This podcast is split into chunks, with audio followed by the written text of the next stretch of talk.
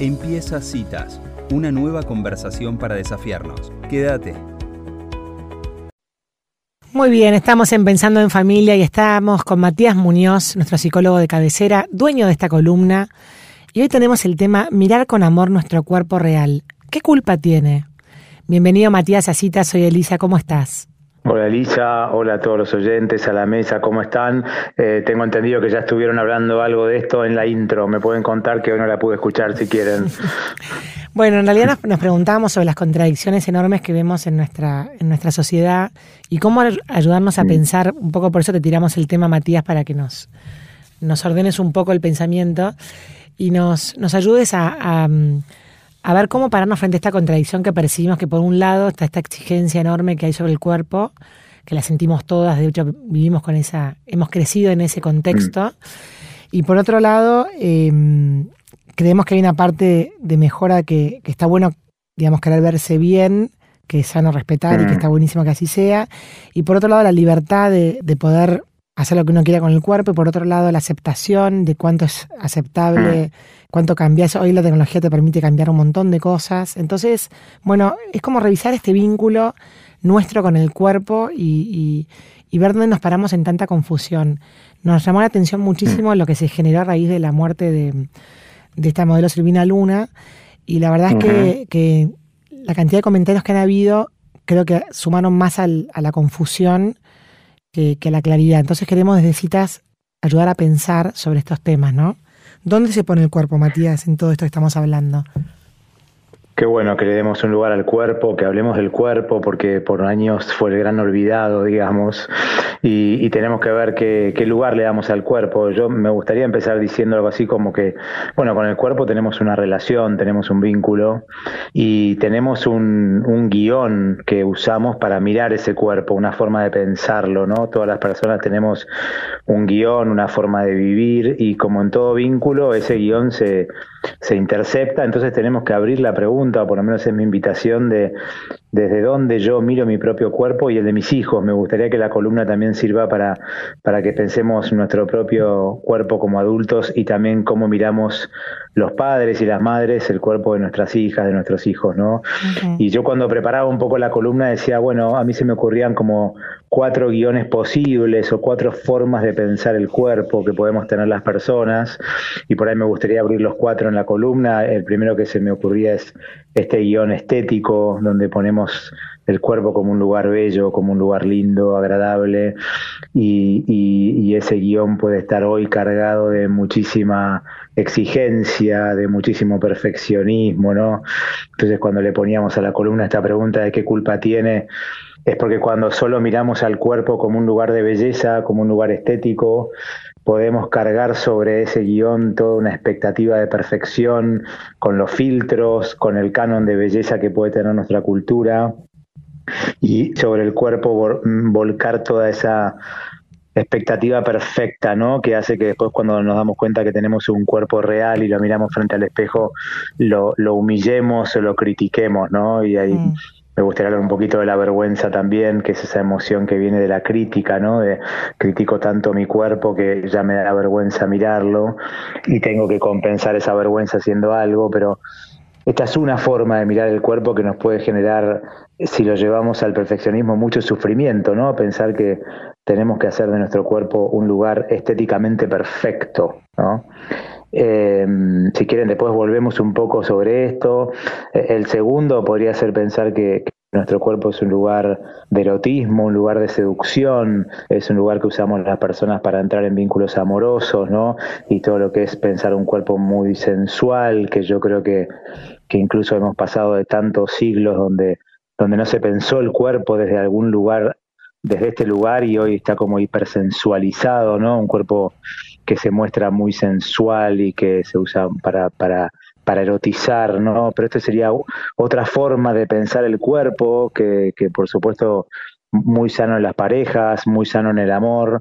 Hay que ver cuando esto se convierte en una vidriera erótica, ¿no? Donde donde yo muestro eso para gustar.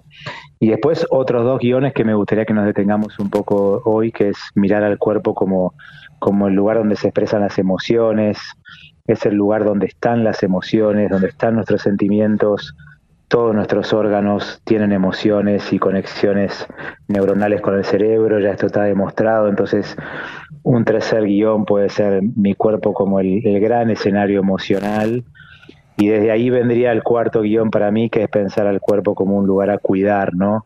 Como un lugar casi, casi les diría sacro, ¿no? O espiritual, como un lugar donde están todos mis órganos, mis órganos que ya sabemos que, que si, si, el sistema inmune está mejor, están más cuidados y están más sanos, y ya sabemos en el siglo XXI que el estrés complica el sistema inmunológico del cuerpo, entonces también me gustaría pensar el, lugar, el cuerpo como un lugar a cuidar, ¿no? Si quieren, chicas, podemos abrir un poco estas cuatro líneas, ¿no? Que, implica pensar al cuerpo como un lugar bello, al cuerpo como un lugar erótico, al cuerpo como un lugar emocional, como el gran reservorio de los sentimientos, y al cuerpo como un lugar a cuidar porque, porque es la salud, ¿no? Ni más ni menos que, que el lugar donde yo me puedo mantener sano mental y espiritualmente también, ¿no? Qué bueno esto que traes, Matías, porque mm, volviendo a pensar en el tema de nuestros hijos, como nos pasa en todos los temas que tratamos como en las columnas, nada de lo que nosotros eduquemos o digamos, si no lo vivimos primero y hacemos nosotros, no, no, no llega el mensaje, ¿no? Y ahí, viste, tenemos que prestar mucha atención, ¿no? Porque cuando, cuando no hay un pediatra que esté preocupado por el cuerpo de nuestros hijos, no está preocupado desde la salud y mm. mira ese cuerpo con aceptación, y es un pediatra que nos está diciendo que, que, ese cuerpo va a ir creciendo, se va a ir desenvolviendo a lo largo de la pubertad o de la adolescencia, que esperemos, que no hagamos ninguna intervención. A veces los padres intervenimos ahí buscando un cuerpo más estético supuestamente o en mm. función de, la, de los cánones de estética actual y es una intervención que no ayuda mucho, ¿no? Pero los chicos también miran la relación que nosotros tenemos con nuestro cuerpo y, y cuando lo, cuánto miramos con amor nuestro propio cuerpo que tiene 40 años, 50 años, ¿no? Y qué relación tiene mi mamá con su cuerpo y mi papá con su cuerpo, cuánto lo, lo cuida estéticamente o cuánto lo, lo cuida por salud, ¿no? Entonces, una cosa es que nuestros hijos nos vean salir a caminar, eh, hacer deporte y cuidar el cuerpo porque porque es para mí esa catedral de la salud, eh, o cuánto nos ven obsesionados por una alimentación no eh, muy irreal casi, ¿no? Como mm. un fanatismo alimentario, como, como yo quiero llamar, que veo a veces, ¿no? Como una obsesión alimentaria cuando ellos nos ven ahí y les complicamos un poco la cosa, ¿no? A los chicos. Matías, me encantó la palabra aceptación que dijiste porque creo que ahí está como una clave escondida de, algo que nos pasa ya desde muy chiquititos que siempre hablábamos en la mesa antes de, a veces el adolescente como que siempre quiere tener lo que no tiene, ¿no? O sea, siempre buscas tener lo que te falta o como a la voz de la mirada o el cuerpo propio, de querer siempre como corregir esos, entre comillas, defectos que uno percibe que tiene para ponerlo a la par de, de lo que se considera que es bello, ¿no? ¿Cómo, cómo se puede trabajar esta aceptación?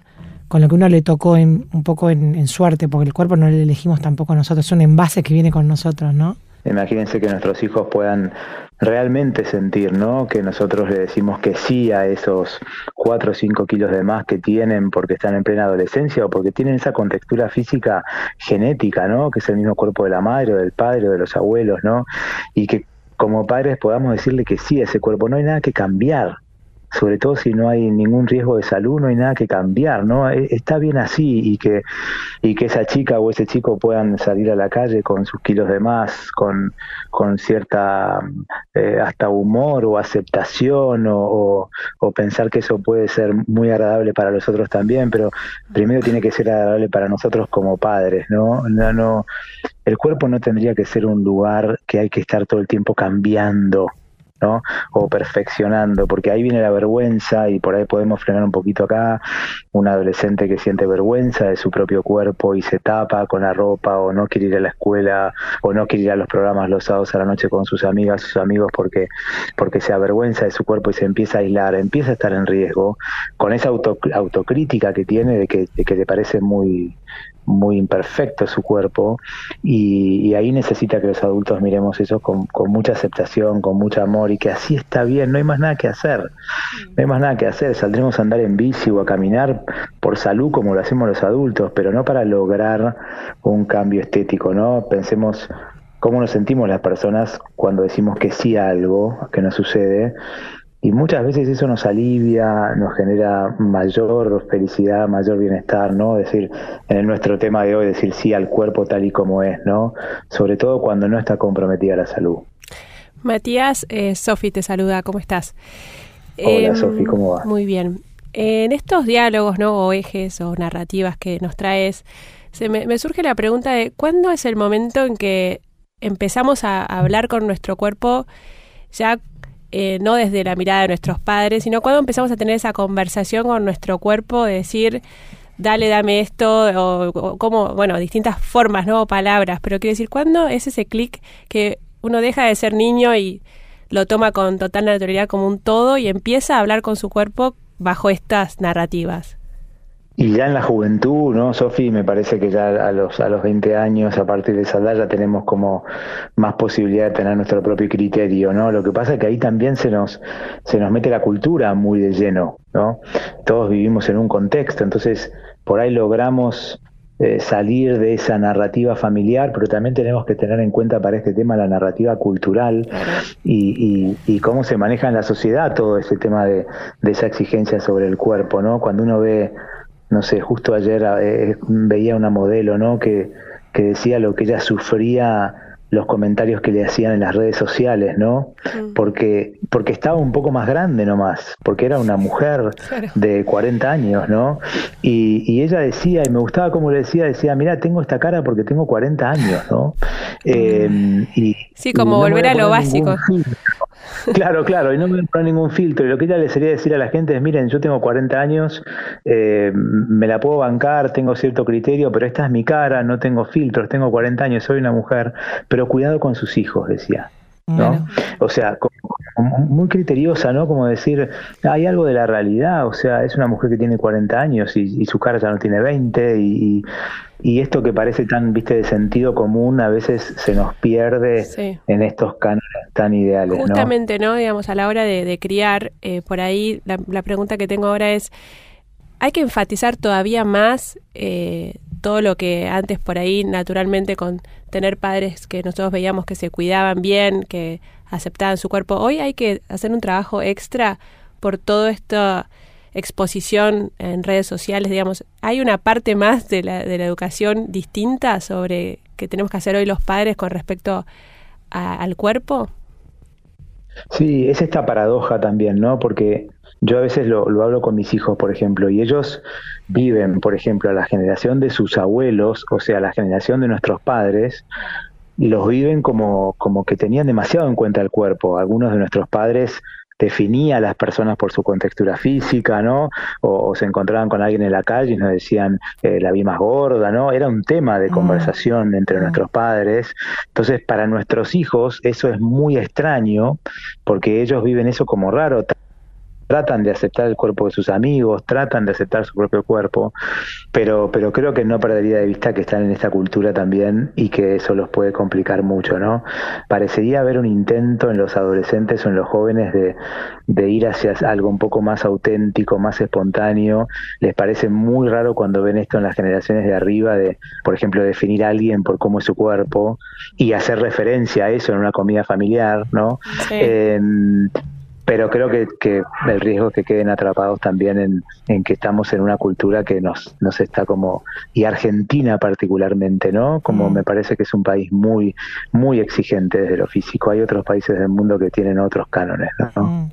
Matías, también trajiste un tema ahí cuando, cuando ejemplificaste esto de la modelo, que también hay como una pelea, que está el cuerpo peleado con el paso del tiempo, ¿no? El tema del tiempo y, sus ciclos y la naturaleza. Y pareciera como que el paso del tiempo es una amenaza, o los años, es una amenaza que el cuerpo la vive directamente, ¿no?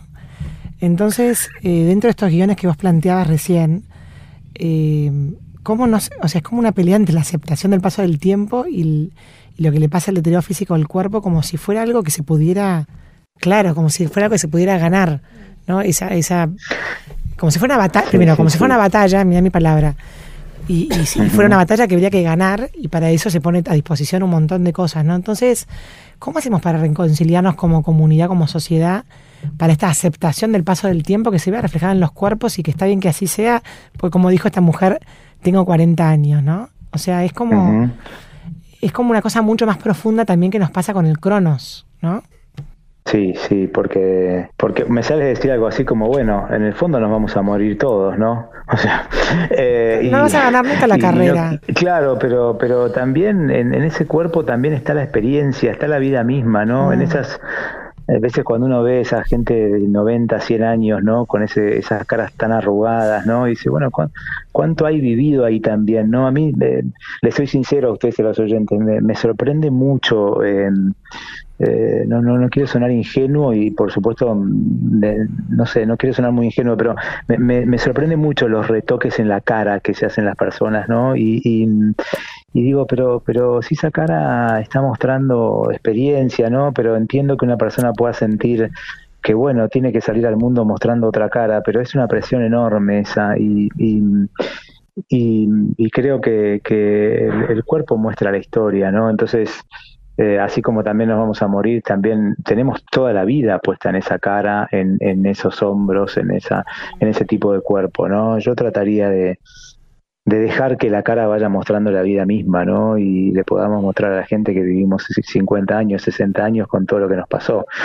Pero, pero sí, creo que en el fondo es, el cuerpo que lleva la vida o, y, y, también se va acercando a la muerte y, y luchamos contra eso, pero pero el cuerpo sabe, ¿no? El cuerpo no disimula, lo, lo, lo, hacemos disimular porque el cuerpo es el que va mostrando las cosas que pasan. Para mí es uno de los grandes sabios que tenemos, además de la mente y del alma, los que queremos en el alma, pero el cuerpo sabe y el cuerpo muestra, ¿no? Entonces, esos retoques para transformarlo todo el tiempo me imagino que, le, deben complicar al cuerpo la cosa, ¿no? Que, está tratando de mostrar, bueno, que, tiene 60 años, ¿no? Hola Matías, soy Angie, ¿cómo estás? Hola Angie, ¿cómo va eso? Muy bien. ¿Cómo, ¿Cómo es el camino de vuelta, no? O sea, la reconciliación para, yo creo que, que esto que pasó, que en realidad es un tema que está desde, desde mucho antes, pero bueno, más de uno se cuestiona, ¿no? O nos cuestionamos cómo es esa relación o cómo es esa mirada o esa observación hacia uno mismo y cuál es cuál es el camino de la reconciliación hacia lo que uno hacia lo que es el cuerpo de cada uno.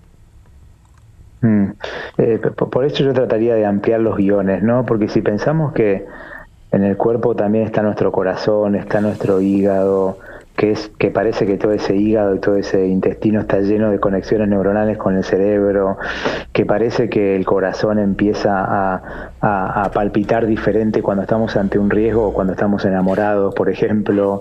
Eh, es tan sabio lo que pasa ahí, ¿no? Todos nuestros órganos tienen tanta información que a mí me parece que uno de los caminos es, es realmente mirar este lugar como, como un lugar, cuando digo sagrado, lo digo más allá de, las religiones, lo digo como, como un lugar donde está toda la sabiduría, ¿no? Están todas nuestras emociones ahí, está, para mí está toda la espiritualidad también. Entonces, me gustaría ampliar la mirada del cuerpo y decir, che, está todo ahí, ¿no? Porque en el fondo está todo lo que hemos vivido.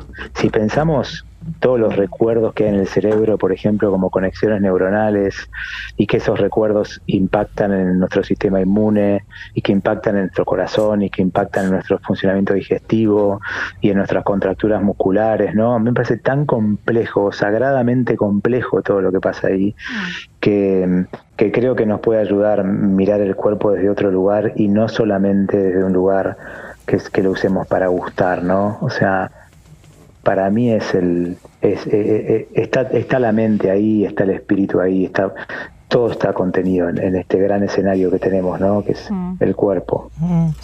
Matías, retomando lo que dijiste al principio, que el, cuerpo que el cuerpo durante años fue gran olvidado, y hoy, escuchándote hablar, y coincido con vos que hay un montón de estudios que muestran que a veces que es el cuerpo el indicador de un montón de cosas, o de llamados de atención, o de o de mm, síntomas o de, o de enfermedades que denotan algo emocional que te lo refleja y te lo busca el cuerpo como una gran sabiduría, hay una palabra que yo aprendí de grande para vincularme con el cuerpo que es la gratitud, que es mm. la gratitud de decir, bueno, gracias por haberme dado a mis hijos, o gracias por permitirme hacer lo que me gusta, ¿no? Como, este vínculo que vos decías de, de conversación mm, interna con el cuerpo, ¿no?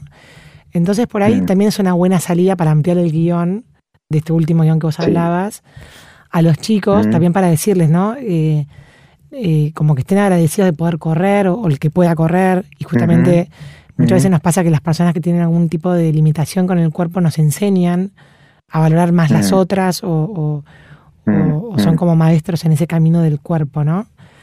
Em, ahora, ¿cómo hacemos para bajar esto o para cambiar estas conversaciones que estamos, nos, sentimos como interpeladas todo el tiempo en las redes y en los medios? Eh, yo trataría, la familia trataría de transformar esto en conversaciones, ¿no? Hablemos, hablemos de la exigencia, hablemos de los cánones estéticos, hablemos de lo que los chicos sienten con su cuerpo, de las presiones que también nosotros sentimos como adultos. Me parece que, que, que tiene que ser un tema de conversación y esa conversación se podría derivar en esto que traías recién, Elisa, de, de agradecer, ¿no? Por ese cuerpo corres, por ese cuerpo te enamorás, por ese cuerpo pintás, por ese cuerpo actuás. O sea, ese cuerpo es el que te permite también cosas tan sublimes como el arte, por ejemplo. Em, y, que esto sea un tema en la familia también, ¿no? Em, y, transformar eso en que los chicos puedan darle una dimensión al cuerpo que no sea que no sea solamente estética, ¿no? Mm. Por supuesto, en un lugar como el de la adolescencia, en que uno lo que quiere es gustar, ¿no? Mm. O sea, la adolescencia tiene mucho de esto. Entonces, bueno, los adultos podemos ampliar esa mirada dándole otra perspectiva, pero, pero también preguntarnos nosotros cómo miramos el cuerpo de nuestros hijos y qué nos pasa a nosotros con el cuerpo de nuestros hijos, porque aunque sea en silencio podríamos criticarlo, aunque no digamos nada, y sabemos algunos que eso se transmite, ¿no? O sea, qué, me pasa cuando veo el cuerpo de mi hija o de mi hijo eh, en el verano, lo, qué me pasa con ese cambio de cuerpo que todavía no llegó porque está demasiado peticio y no se desarrolló, o tiene unos, unos kilos de más. ¿Qué, ¿Qué, me pasa a mí como adulto? ¿Cuánto miro ahí, no? Y eso creo que es un trabajo que tenemos que hacer los adultos de, de cuidado que, que se nos mete la cultura también y podemos mirar a los hijos con ese lente de tanta de tanta perfección, ¿no? Por eso creo que, por ejemplo, en esto los pediatras son personajes claves, porque, porque nos pueden dar una mirada muy objetiva y nos pueden decir, mira, o nos preocupamos o no nos preocupamos para nada y dejemos que pase el tiempo y vamos a esperar, ¿no? Ahora, Matías, yo me quedo pensando, ¿no? Es como, digo, el cuerpo no es nuestra identidad, pero es nuestra, nuestra historia y, bueno, todo esto que vamos trayendo, ¿no? O sí es nuestra identidad. O es. La pregunta es. O es parte. Porque por ahí digo, somos. Como en, esta cosa de, bueno, no sos tu cuerpo o sí somos nuestro cuerpo. Yo creo que somos nuestro cuerpo, somos nuestra mente y yo creo que somos nuestra alma también. Y todo eso está integrado y todo eso está integrado ahí. El tema es que, que ya sabemos en el siglo XXI por lo menos cuerpo-mente, y lleguemos hasta ahí si no queremos ir a una dimensión espiritual, pero ya sabemos que la mente está en el cuerpo y el cuerpo está en la mente, ya lo sabemos, ya sabemos que, que está lleno de conexiones neuronales por todo el cuerpo, ¿no? Y que lo que pensemos y sintamos va a generar cosas en los órganos de nuestro cuerpo. Eh, entonces, Ahora, pero lo que yo digo es... Digo, eh, bueno, somos nuestro, somos o es nuestra nuestra identidad el cuerpo también. Supongo que otras cosas también, ¿no?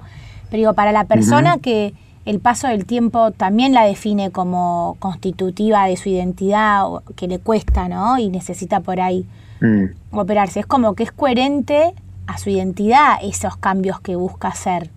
Sí, pero hay, un, hay una realidad que está mostrando que, que el tiempo está pasando, ¿no? Mm. O sea, hay una realidad porque, porque nos podemos operar mucho, pero las caderas te duelen o las rodillas empezás a sentir dolores que no sentías nunca, ¿no? Yo ando en los cincuenta y pico y empiezo a sentir dolores muy extraños, que digo, esto no estaba, ¿no? Mm. Y, bueno, el calendario viene mostrando, ¿no? Que, que no tengo más 20 años. Y yo sugiero tratar de aceptarlo, eso, porque los que llegan con sabiduría a la última parte nos cuentan eso. ¿No? Cuando uno ve gente sabia o, líderes espirituales o gente que pasó por traumas y logró reponerse, en general ves una cara arrugada, ves canas, y ves un cuerpo paradójicamente vital. Es muy extraño, ¿no? Claro, un espíritu ves, vital. Ves brillos en los ojos también. O sea, ves, claro, claro, ves el brillo en, los ojos, ves una sonrisa, ¿no? O sea, con las canas, con las arrugas, ves una sonrisa, ves brillos en los ojos, ves humor, eh, ves. Eh, y, es paradójico porque ves un cuerpo muy eh, vital, muy vital, que, al que se le notan los 80 años, ¿no? También. Bueno, Matías, dejas pensando, como siempre. Vamos sí, a... yo trataría de que los oyentes se hagan esta pregunta si quieren, ¿no? Sí. ¿Cómo, ¿Cómo me relaciono con mi cuerpo y cómo me relaciono con el cuerpo de mis hijos? ¿Qué me pasa con el cuerpo de mis hijos? Y, y tratemos de ir a un lugar de, de pensar al cuerpo como un lugar realmente a cuidar, ¿no? Pero a cuidar eh, sobre todo por salud mental y por salud física, ¿no? Mm. Mm. Dejamos la, la tarea entonces de ampliar nuestros guiones y de ver cómo estamos en esa relación con nuestro cuerpo. Muchísimas gracias Matías por esta gran columna. De nada, chicas, un abrazo grande para ustedes y para los oyentes también. Chau, chau. Adiós. Bueno, y así pasaba Matías Muñoz hablando de mirar el cuerpo real con amor. Si te gustó esta conversación, compartila.